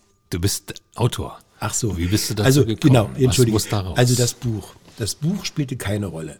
Das Lesen spielte in meiner weiteren Entwicklung im Schulalter und so auch keine große Rolle. Ich habe äh, schon in der Schule habe ich nur gern Texte gelesen, wenn ich sie spielen konnte. Also dann diese Literatur, also ähm, Lyrik, Rezitation, ja. Ach, wenn ich auftreten konnte damit und Texte bearbeiten konnte und sprechen und spielen konnte, dann war ich für Bücher. Aber die anderen lasen und lasen. Misha las nicht. Also ich bin kein belesener Mann, könnte man denken, weil ich mich auch so intellektuell gehebe vielleicht, aber ich habe in meinem Leben wenig Bücher gelesen. Und habe das, äh, ich habe mal Feuchtwanger, die Gebrüder Lautensack, verschlungen. Ich weiß nicht warum, aber das hat mir gefallen. Ich habe Tschukchin gerne gelesen, weil ich den von der Bühne kannte, vom Film kannte, Kalina Krasnaya. Ich habe äh, äh, äh, Thomas Mann zum Beispiel habe ich einiges gelesen, obwohl das sehr anspruchsvolles Zeug ist. Aber im Grunde genommen habe ich mich nur mit Brecht befasst und ich war, sagen wir mal, inzüchtig oder wie sagt man da, schmalspurig und eigentlich, also in Lese Leserkreisen unwürdig, also gar nicht dazugehörend. Schon gar nicht, wenn man heute hört, hast du das gelesen und so, die ist ja Bestseller und so. Kann ich immer nur, nee, nee ich lese jetzt nur noch meine Bücher. das sage ich heute. Ja. Aber ich habe dann im, im Laufe der Zeit meine Textbücher lesen müssen und das waren ja, wie, wie du weißt oder wie ich schon erwähnt habe, über 20, 200 und die musste ich mit Leben erfüllen. Also ich, hab, ich hatte immer Literatur vor mir und musste die Nacht lesen und früh lesen und lernen und lernen und lernen. Und danach oder daneben ein Buch zu lesen, war irgendwie nicht in mein Pro, nicht, nicht programmiert. Also das ist eine Enttäuschung für viele Hörer vielleicht, aber das ist einfach so gewesen, der Wahrheit äh, zu folgen. Und dann kam ich in eine Krise, in eine gesundheitliche Krise, also in eine Lebenskrise. Jetzt komme ich wieder zu diesem, äh, zu dieser Erkenntnis, also Übermutter, was wird Mutti sagen, immer alles richtig machen wollen, allen gefallen wollen ja. aus Eitelkeit. Narzissmus nennt man das dann in der Psychologie. Und was man auch immer dazu sagen mag, ich war festgefahren und hatte eine Angsterkrankung, aus der ich persönlich nicht mehr rauskam. Und meine Freundin und meine Lieblingsärztin, also ich habe nur eine, das ist meine Cella, Marcella Koak, eine hochverehrte, wunderbare Ärztin, aber eben auch Freundin, die hat mich dann äh, genommen, hat gesagt, du, wir fahren in die Klinik und das machen wir nicht mehr so mit Tabletten und so. Ich war festgefahren im wahrsten Sinne des Wortes und hatte Angst und die Angst beherrschte mich und ich, ich nicht mehr sie. Also es war ein pathologischer Zustand, der nicht mehr reparabel war ohne Fachkräfte. Ging dann in die offene, in die psychosomatische Klinik zu Dr. Sikorski, in diese ganz neu äh, entstandene Klinik da und äh, hatte natürlich alles, was man hat, wenn man da reingeht, Gottes Willen, das erste Mal und in der Klapper und diese ganzen Vorurteile, die so mhm. beherrschen. Und war natürlich traurig und war eben, dachte, du kommst nie wieder auf eine Bühne zurück. Aber um das etwas abzukürzen, ich habe dort eine Gesundung mitgemacht durch die Hilfe oder durch die Fach, äh, fachkundige äh, Steuerung, sage ich mal, durch Sikorski und seine Crew, seine Mitarbeiterinnen und Mitarbeiter, dass ich dort also nicht geheilt, das weiß ich. Man hat eine, eine, eine Veranlagung in sich, sodass die Synapsen nur darauf warten, wieder in die Muster zurückzufallen. Aber ich bin als, als erst einmal geheilt entlassen worden und habe dort angefangen zu schreiben, zu malen und Plastiken zu machen. Ich habe da gar nicht gewusst, dass ich malen kann. Günter Rechen, mein, mein, mein, mein Freund, sagte mal, als er meine Bilder so sah, sagte er, also ich war auf der Burg Giebichenstein, war er also als Schüler von Sitte zum Beispiel, und er sagte, also das, was du hier machst, das würde als Aufnahmeprüfung reichen. Farbempfinden ja. und so. Ich sage, danke Günther, ist ja nur zu spät, aber äh, da, da habe ich angefangen zu malen, habe ich nie gemacht vorher. Und daran habe ich auch angefangen, da habe ich auch angefangen zu schreiben, weil Dr. Sikorski mir sagte, also das ist ja alles Therapie, therapeutisch bedacht und so. Becker, schreiben Sie auf, Sie langweilen sich eh hier, schreiben Sie auf, was Sie so äh, in der Kindheit erlebt haben, wann Sie das Gefühl hatten, dass Sie anfingen, un unehrlich zu sein. Also ein Gefühl zu haben, aber es nicht rauszulassen, sondern es zu unterdrücken, zu kompensieren durch aufgesetzte Fröhlichkeit oder sowas. Also wann fing das dann an mit dem Schwindeln bei Ihnen und so? Und warum sind Sie Schauspieler geworden? Aus welchem Grund? Und was spielt die Mutter für eine Rolle? Na, jedenfalls hat er mich so infiziert, dass ich mich hingesetzt habe in der Klapper, also in der psychosomatischen offenen Klinik, die 19a war das für Kenner der Materie. Und habe dann, als hätte das nur dieses Anstoßes bedurft. Jetzt kommen wir wieder zum Anstoß, wie die Lehrer. Ja. War jetzt wieder einer Anstößer und habe dann neun Geschichten so runtergeschrieben, weißt du? So runtergeschrieben, als hätten sie bloß drauf gewartet. Ich habe auch nicht groß überlegt. Und die habe ich dann den, den Patienten gezeigt und dann auch Dr. Sikorski gezeigt. Und der hat natürlich das gemacht, was ein Therapeut macht. Der sagt, das interessiert mich nicht. Sie müssen damit leben und was draus machen und so. Der hat die, glaube ich, gar nicht gelesen. Und dann bin ich so weggegangen von dieser Klinik. Nach einem Vierteljahr, glaube ich, bin ich dort weggegangen und hatte dann noch, äh, noch so eine Übergangszeit in der Tagesklinik Und beide, beide Phasen möchte ich heute nicht mehr missen. Die waren so wichtig. Ich bin so, früher sagte man vornehm, er geht jetzt in Klausur oder er geht in, zur Kur. Ich sage immer, ich, ich war aber in der Klappe bei Dr. Sikorski, da war ich gut aufgehoben und bin dort gesund wieder rausgekommen. Also mit der Prämisse, dass ja. das nicht ewig geheilt ist und habe dann sofort wieder, also sofort wieder arbeiten können, hatte Lust auf Theater, auf, hatte keine Angst mehr und bis heute ist das Gott sei Dank toi toi toi so geblieben. Ich habe keine Angst, jedenfalls nicht diese Angst, die ja. damals mich so im Griff hatte. Aber das Schreiben war nun einmal angestoßen von Dr. Sikorski, danke. Und dann hat der, der Klose, das ist unser, unser Betriebs-, also unser Theatergrafiker, der hat äh, dann das irgendwie gesehen, das habe ich mal gelesen, da äh, bei ihm in Glashütte, ja. Und da sagte du, dann machen wir ein Buch draus. Ich so, ja, okay, machen wir ein Buch draus. Und da er ja sowas gewohnt, gewohnt war, Bücher zu illustrieren und so als Grafiker, hat Andreas Klose dann das erste Buch gestaltet und alles übernommen, Layout und was man so macht, Druck ja. und so. Und plötzlich liegt so ein Buch auf dem Tisch. Ja, und dann war ich einfach, dann kommt wieder meine Eitelkeit, der Narzissmus durch oder was auch immer. Nein, es kommt auch meine Lust äh, zu leben und, und, und, und, und eben meine, meine, wie ich spiele, so habe ich dann geschrieben. Es lief dann das erste, das zweite, das dritte. Dann war mal eine Pause, dann sagte Klaus Wilke schon, wann kommt das nächste? Und auch die Zuh Zuhörer sagten, Herr Becker, wann kommt denn das nächste? Ach, das macht doch Laune, ne? und dann habe ich äh, noch mal eins geschrieben. Jetzt habe ich jedenfalls vier Bücher mit Geschichten. Ein Buch habe ich nur dem Theater gewidmet, Anekdoten aus meinem Theaterleben. Und das letzte, das, was du hier vor dir liegen hast, Becker, ungeschminkt, das ist also das habe ich nicht geschrieben, das hat ein Autor geschrieben, anhand von Tonbandaufzeichnungen. Also es ist ein Interviewbuch. Ja. Schöne so, Fotos aber auch drin, ach, muss man sagen. Ich finde, wenn man keine Lust hat zu lesen, aber die sind so kurz, die Geschichten, das ist nicht meine Sprache, wenn man mich kennt, das ist die Sprache dieses Autors.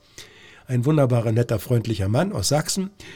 Und der ist so ein bisschen betulich und das bin ich nicht. Und der, der, schreibt das so, aber ich, ich, ich, ich habe ihm ganz, ganz viel Dank zu, zu, äh, zu sagen für diese, für diese Idee. Ich hatte die nicht, mit mir das zu machen und ich fühle mich mit diesem Buch nicht irgendwie peinlich oder so. Ich fühle mich, fühle mich sehr, sehr wohl, dass das Ding da ist, auch wenn ich schon tot bin, können dann irgendwelche Leute sagen, ach guck mal, in diesen Bildern erkennen wir das, habe ich gesehen, da hat er gespielt und so sieht er mit Mutti im Paddelboot aus oder so.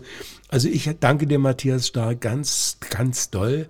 Und auch dem, dem, dem Klaus Wilke, das ist ja der Reich Ranitzky von Cottbus, äh, der hat mir ein Vorwort geschrieben, ein Vorwort geschrieben, das ist ja eine Hymne, das könnte ja zu meiner Beerdigung abgespielt werden. Also so edel würde ich mich nicht sehen, aber es schmeichelt mir, es tut mir gut und es macht den Leuten hoffentlich Spaß, diese Fotos zu sehen und zu erfahren, wie ich wo, wann war und ja, das dazu. Schönes Buch und ich habe schon gerade über die Fotos gesprochen. Ähm, da bei den Fotos sind auch Gemälde mit dabei. Also die Freundschaft zu Günter Rechen hat auch dazu geführt, dass er dich mehrmals gemalt hat. Also offensichtlich hat er dich auch als Model sehr interessant gefunden. Ja, ich kann nur sagen, ich weiß nicht, wie ich zu dieser Ehre gekommen bin es ist einfach so. Ich will das nicht aus, ausarbeiten oder aus, aus, aus, aus, ausarbeiten, ja, weil das ist, das kann nur peinlich enden, wenn ich das jetzt tue. Aber Günther, den ich für den Günter Rechen, den ich so durch seine Frau äh, so lange kenne, weil sie war bei uns Chef äh, in äh, Requisiteuse am Theater und wir kennen uns dadurch und ich habe äh, zu dieser Familie immer einen sehr guten Kontakt gehabt. Man lud mich ein und sie waren auch mal in Liberose. Wir sind nicht dicke befreundet, so dass wir uns andauernd sehen und alles erzählen und so. Aber ich habe in den beiden äh, äh, treue Begleiter gefunden, treue gute, gute, gute Bekannte, Freunde, sage ich ruhig mal. Und Günther ist für mich nach wie vor der Malerfürst hier unserer, unserer, unserer Lausitz oder der Malerfürst. Also wenn ich überhaupt äh, das einschätzen darf, weil ich bin ja auch Laie beim, beim Beurteilen von, von, von, von Malerei und von Musik. Das betone ich auch immer wieder und auch von Literatur ich sage immer, wenn man mir sagt, Autor oder Schriftsteller, bin ich nicht. Ich bin einfach ein geschichtenerzählender Schauspieler. So sind meine Geschichten auch. Ich schreibe die auch immer so, dass ich denke, die, wenn ich sie vortrage, darf das nicht langweilen. Es muss kurz sein, es müssen, es müssen Pointen drin sein. Es ist keine Belehrung und keine Riesennummer, wo man sagt, geistige Akrobatik, dass man mich auch wieder erkennt und dass man Spaß hat beim Genießen. Und das geht mir bei Günter Rechen durchgehend so, er hat eine solche Vielfalt von sich äußern können, von Möglichkeiten sich zu äußern im, in, in der Malerei. Der hat auch Keramik jetzt äh, gestaltet und äh, es fehlt bloß noch, dass er jetzt auch figürlich arbeitet. Also ich halte ihn für einen, einen großartigen Künstler, für einen wahnsinnig begnadeten äh, Künstler, Maler, vor allen Dingen Maler. Und ich bin mitunter in seinem Atelier, werde auch äh, zu runden Geburtstagen eingeladen und genieße dann die Gastfreundschaft und äh, diesen also auf mich ist er ein Malerfürst, also er hat einen Goldring und er ist ein großer, schöner, attraktiver Mann mit einer unheimlichen Verdrängung, wenn der in den Raum kommt mit seinen verschiedenen Kappen und so. Das ist eben ein Fürst und nicht irgendein so kleiner Pinselheinrich. Und, und dazu gefällt mir dann eben das, das andere von ihm, also das nicht nach außen so Sichtbare, das ist seine Bescheidenheit und seine Freundlichkeit und seine Gastfreundschaft und seine, äh, seine Fähigkeit, auch einem so gut zu tun, Gutes zu sagen und einen zu loben und seine, meine Geschichten schön zu finden und so. Also das können wenige. Die meisten sind dann irgendwie neidisch, eifersüchtig oder so und können nicht, können nicht jönnen, sagt der Rheinländer. und der ist fernab davon. Also ich halte ihn für einen wunderbaren Maler und einen, einen, einen, einen sehr schönen, also schön meine ich nicht hübsch, einen sehr schönen Menschen insgesamt so, ja. Ich bin froh, dass ich ihm begegnet bin und dass der mich dreimal gemalt hat. Also äh, das ist schon, äh, das ist, also das ist eine Ehre für mich. Ja. Ich, ich liebe aber auch seine, seine Bilder alle, ob das nun eine Lilie ist oder die Hunde, ob das Stiere sind oder ob das diese Riesenbilder sind, wie also jetzt auch der Raub der Sabinierin, was der alles für Sujets findet und wie, un, wie unwahrscheinlich dann plötzlich wieder was ganz anderes kommt. Und wie fleißig der auch ist. Der malt ja unentwegt. Das Atelier ist voller Bilder. Er verkauft auch gut und er hängt leider nicht im Dieselkraftwerk. Das möchte ich gern, dass das alle hören, weil ich mit dem Dieselkraftwerk große Freude habe. Also ich finde, seitdem die Chefin da ist, ist das ein so tolles Haus geworden. Ich kann das nicht hoch genug loben, dieses Haus. Was die für Veranstaltungen machen, welche Ausstellung. Perdita von Kraft konnte ich nicht leiden, das war provinziell und dann holte sie irgendwas. Es war so piefig, miefig. Und äh, sie ist toll, die, die neue Chefin, die verehre ich und vergöttere ich. Ich habe noch nicht rausbekommen, warum sie Günther Rechen nicht ausstellt. Das ist ein Geheimnis. Ich frage auch nicht, weil ich das äh, peinlich fände, das jetzt abzufragen. Günther hatte jetzt eine große Ausstellung wieder in Branitz und in der Sparkasse und einen riesen Bahnhof, eine ganz großartige Eröffnung, also Vernissage. Und er, er kommt, er hat seine Anerkennung, aber komischerweise nicht vom Flaggschiff, also von diesem Dieselkraftwerk, das heißt jetzt anders, aber Museum für moderne Kunst, glaube ich, nicht mit Frankfurt fusioniert.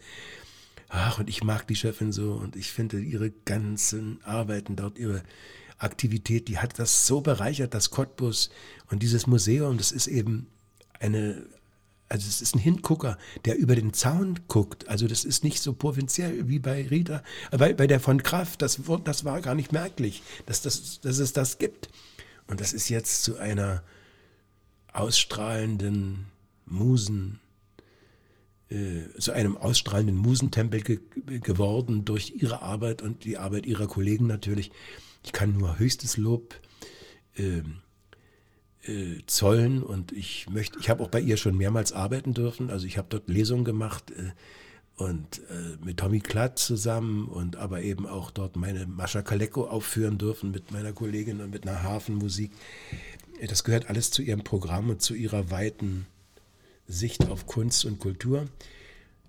Gott kann auf Knien, also nicht Gott, Cottbus kann auch auf Knien danken, dass sie da ist. Denn bei unserem Theater ist ja jetzt zurzeit alles sehr, sehr und also man weiß nicht, was wird, wird hoffentlich wieder alles, aber das ist jetzt erstmal ja, auf Null, nicht?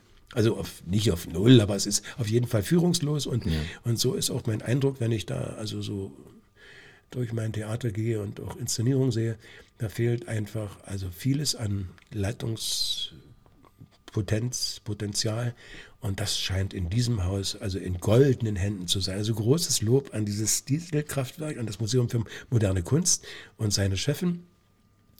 Und aber eben die große Frage, warum hängt dieser begnadete große Künstler nicht in ihrem Haus. Gut, das müssen Vielleicht Sie selber klären. Fragen wir Sie das mal an dieser Stelle im Cottbus Podcast in einer der nächsten ja, Folgen. aber ich bin, ich bin der Meinung, dass es eine ganz große Ja. Bereicherung für diese Stadt Ja. ist, dass diese Frau mit ihren Connections und mit ihrer Welterfahrung auch, ja, dass die bei uns ist und die das Ganze so aufmischt. Hohe, hohe, hohe Anerkennung für ihre Arbeit, ja.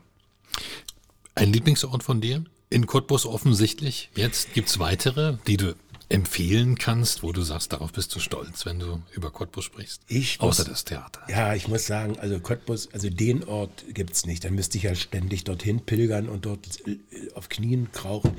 Ich habe Cottbus als Kind erlebt als die Großstadt, für mich die Großstadt und war dann in Dresden, Leipzig habe ich studiert, in Dresden liiert, äh, 13 Jahre und habe auch Berlin kennengelernt zum Teil. Für mich ist Cottbus von der Höhe der Häuser und von der Größe der Stadt meinem Körper, meinem Leben sehr, sehr angemessen. Deswegen hatte ich auch unter anderem auf deine Frage nochmal zu reflektieren, nie das große Bedürfnis, endlich raus aus dieser miefigen Stadt. Die Stadt bietet so viel an für junge Leute, für, für, für alle äh, Altersschichten. Äh, Hier kann man sich gut bilden, amüsieren. Es gibt so viel Theater, so verschiedene Theater.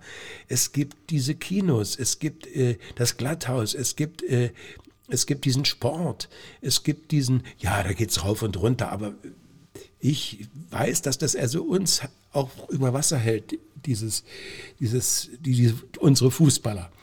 Und äh, ich liebe die Stadt und ich liebe das hier alles. Ich habe ganz, ganz große äh, Freude hier und meine Lieblingsorte sind zugegebenermaßen nicht das Stadion, weil ich bin kein Fußballfan. Ich war nur Fan von deiner Stimme und von, dein, Vielen und, von, und von deinem Auftreten in diesen Pressekonferenzen. Aber Fußballer war ich nie und werde ich auch nicht. Meine Lieblingsorte sind natürlich eindeutig das wunderschöne Theater, also das alte Theater, das Jugendstiltheater.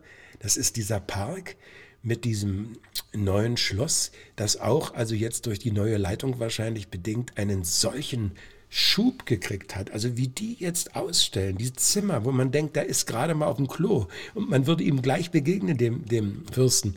Das ist so genial. Und dann machen die auch so schöne Ausstellungen, also außer diesem ständig dort rumstehenden äh, großartigen Zeug. Also der Branitzer Park, das, das ist eine große Freude. Für mich ein Lieblingsort. Und bald gibt es noch gute Gastronomie da. Wir hatten Auch den, das- den das- Sillack schon hier. Ja, denn hier. das war ja auch schon äh, so ein bisschen äh, abgenuddelt, nicht? Ja. Die alte, die alte, äh, naja, die alte Bewirtschaftung war dann irgendwie klebrig und das war dann nicht mehr schön. Freue ich mich sehr, aber Branes ist einfach Wahnsinn, auch wenn ganz fremde Leute kommen, die, die, die sind auch immer voller Lob und überrascht, was es gibt für, für einen wunderschönen Park mit diesem äh, Museole, museologisch hervorragend äh, also präparierten äh, Schloss, nicht? mit dieser Ausstellung, äh, mit diesem Museum. Und dann ist es natürlich Theater, das Ding das Dieselkraftwerk, also allein schon da durch die Räume zu gehen, wenn gar nichts hängt, das ist ja schon diese Sichtachsen. Plötzlich siehst du durch schmale, lange Fenster diese, diese Technik draußen. Und das ist, und dann diese rote Farbe, die sich durchs Haus zieht, plötzlich Beton. Und die Treppen, das hat eine Wucht, das hat eine, eine über, äh, mäßig, also auf, auf mich wirkt das gar nicht piefig, gar nicht provinziell. Das ist eben einfach, das ist, das ist Weltniveau. Also mit diesem Museum muss ich, müssen wir uns nicht verstecken. Und noch dazu die hervorragende Arbeit der Crew, die da drin äh, wirkt und was die alles ranschleppen, großartig. Und dann ist es natürlich für mich auch noch äh, äh, der, der, also die Stadt als solches, also die reicht mir. Ich, ich bin nicht erschöpft, wenn ich die Stadt äh, äh, haben will, wenn ich einkaufen gehe. Ich komme gerne nach Hause, bin aber nicht fertig. Ich, ich bin in Berlin immer so fertig, mir tun die Füße so weh. Und in Dresden brauchte ich immer ein, also ein Auto oder ähm, es ist alles sehr weit und guck, es ist alles so praktisch und so grün und das ist überall sind herrliche Büsche, wie das jetzt blüht. Also wer Cottbus nicht liebt und nicht leiden kann oder so, ja, dann muss er gehen. Ich würde, ich finde die Stadt sehr schön und ihre, ihre Menschen, das sind nun mal meine, Ja. das sind die Strittmatter Kinder oder Enkelkinder und zu denen gehöre ich ja auch und da fühle ich mich hier sehr, sehr, sehr wohl. Meine Lieblingsorte sind das Theater, der Branitzer Park, das Dieselkraftwerk. Ja, und dann ist es natürlich auch, jetzt muss ich es einfach mal rauslassen, es ist dieses kleine niedliche Studio, in dem, in dem wir das Interview führen. Das, das spricht sich ganz gut hier. Ne? Also Ja. man, man kommt hier ins Ja, es, ist, es hat so, so einen Charme von, also es, ist nicht Hightech oder so, es ist gemütlich, Nein, es ist schön hier. Hm? Gar nicht. Holz, ganz viel Holz hier um Ja, rum. ja, ja. Was wirst du als nächstes tun? Wo kann man dich sehen? Was sind die Pläne? Was ist Ja. das, was jetzt kommt? Also ich war heute zum Beispiel mit meinem Freund und äh, also Musiker, der mich also im Programm, im Brecht-Programm zum Beispiel begleitet. Der eine ist der Philipp Standera, der war heute nicht dabei, aber der Mario Hess, das ist ein wunderbarer, der, ist Musikpädagoge und der ist momentan in der Palliativstation des Karl-Team Klinikums und macht dort in der Krebsstation im Grunde genommen hilft der äh, Sterbenden, nicht? Also so wieder ein bisschen Freude zu haben, für einen Augenblick abgelenkt zu sein. Und der hat mich heute mitgenommen und da gab es einen Russen, der kein Deutsch sprach. Natürlich habe ich mit dem äh, versucht, äh, na, dem ein schönes Erlebnis schön. zu bieten. Ja. Und danach habe ich in einer Gruppe mitgemacht und da habe ich wieder mein Brecht-Alphabet gemacht. Und da habe ich auch die Frau kennengelernt, die wusste, was ein Podcast ist und dass, dass das der Ronny warst du Gersch macht. vorinformiert. Und da habe ich gewusst, man muss, müsste das eigentlich kennen. Jedenfalls, das habe ich heute gemacht. Jetzt machen wir das. Ich bin dann, ich bin dann, äh, äh, bin dann in dieser nächsten Woche, bin ich, wie gesagt, da kommen zwei Schulklassen zu mir den Garten, sitzen im Gras und ich mache mit denen was. Die Lehrer sind natürlich dabei. Äh, Das geht immer ganz zeitig los. Dann habe ich ein Klassentreffen organisiert. Das findet auch in meinem Garten statt. Dann habe ich am 1. Juni, da lade ich natürlich auch alle Hörer ein nach Boosdorf in den, in den Laden. In den Laden, ja. Da mache ich wieder meine Strittmatter-Lesung in der Begleitung von Micha, der wird Akkordeon spielen. Das ist ein wunderbarer, der spielt so auf Fastnachten, also was ganz Volkstümliches, also nichts Abgehobenes würde auch zu Strittmatter nicht passen. Dann hatte, dann habe ich Die noch, Sachen sind dir doch auch wie auf den Leib geschrieben, oder? das ist Strittmatter, das ist meine Sprache wie die von Danton, also von Büchner, nur auf einer ganz anderen Ebene. Das ist die Sprache meiner Großeltern, das ist meiner Kindheit und ich fühle mich da zu Hause, wie, also wie, wie ich mich nur zu Hause fühlen kann. Ja, und dann habe ich am, am 1. Juni habe ich dort die Lesung, dann habe ich äh, in, in, in der Stadt des Bieres hier in, in ähm, wie heißt die sächsische Stadt? Wie heißt das berühmte Bier? Radeberg? Natürlich, in, in Radeberg ist ein, Ja. die feiern irgendwie ein Stadtjubiläum und da ist die Buchpremiere, die war schon mal in Stolpen. Also dieses Buch ist dieses sächsischen Autors und da treten wir beide auf und machen also wieder dort eine Buchlesung mit, mit allem drum und dran, mit Musik und so.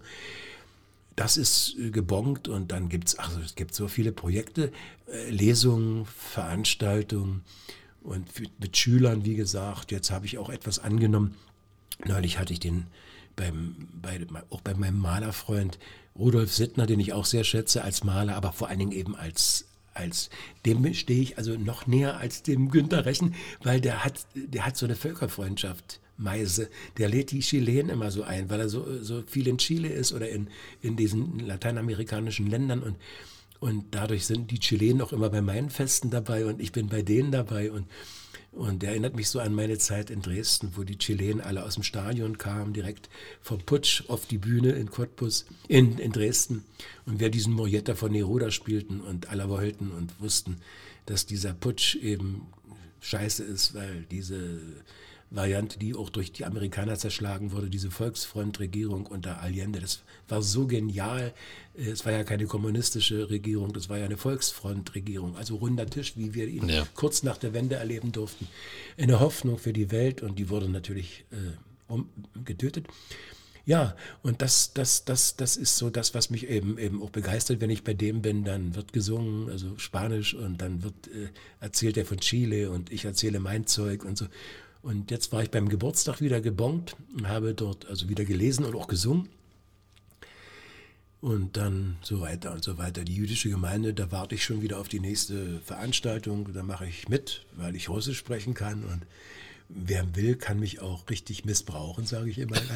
wer will, kann mich buchen, weil ich bin auch sehr viel also privat gebucht, dass die Leute sagen, wir kennen sie, wir möchten bei Familien feiern, dass sie aus ihren Büchern, aus ihren Geschichten lesen oder eben, ich bin auch mit meiner kleinen Band eben mit dem Brecht-Programm äh, zu, äh, zu mieten oder zu buchen und auch mit dem Programm. Das kann man aber alles bei beckergeschichten.de nachlesen. Da ist es, das führt, weil ich doch keinen Computer habe, das führt Brigitte Dura, meine, meine Chefin oder meine, meine PR-Chefin, die das alles ja. ordentlich macht, die meinen mein Auftritt, wie nennt man das, meine, meine Seite also, ja. äh, führt. Webseite, ja. ja. ja. Und da kann man das nachlesen, welche Programme ich anbiete und mit welchem Programm ich toure und unterwegs bin. Die unterschiedlichsten Sachen. Von Brecht über Erotik bis hin zu Kinderprogrammen, Weihnachtsprogrammen und, und, und. Und das möchte ich so lange machen, wie, wie ich Puste habe. Dann wünsche ich dir, dass du noch ganz, ganz viel von dieser Puste hast, dass all diese Dinge, die du jetzt vorhast, ähm, auch richtig gut werden und du glühen kannst dabei. Und bedanke mich bei dir ganz recht herzlich, dass du hier warst in 0355, dem Cottbus Podcast. Vielen Dank, Michael Becker. Ich danke dir, Ronny Gersch. Und ich hatte große Freude, dich jetzt dienstlich kennenzulernen, deine Freundlichkeit, dein freundliches Lachen. Mir gefällt an dir auch deine wunderbare metallene Stimme. Das ist für einen Schauspieler das A und O und du hast sie. Also als Sprecher, du wirst immer wieder gut rüberkommen.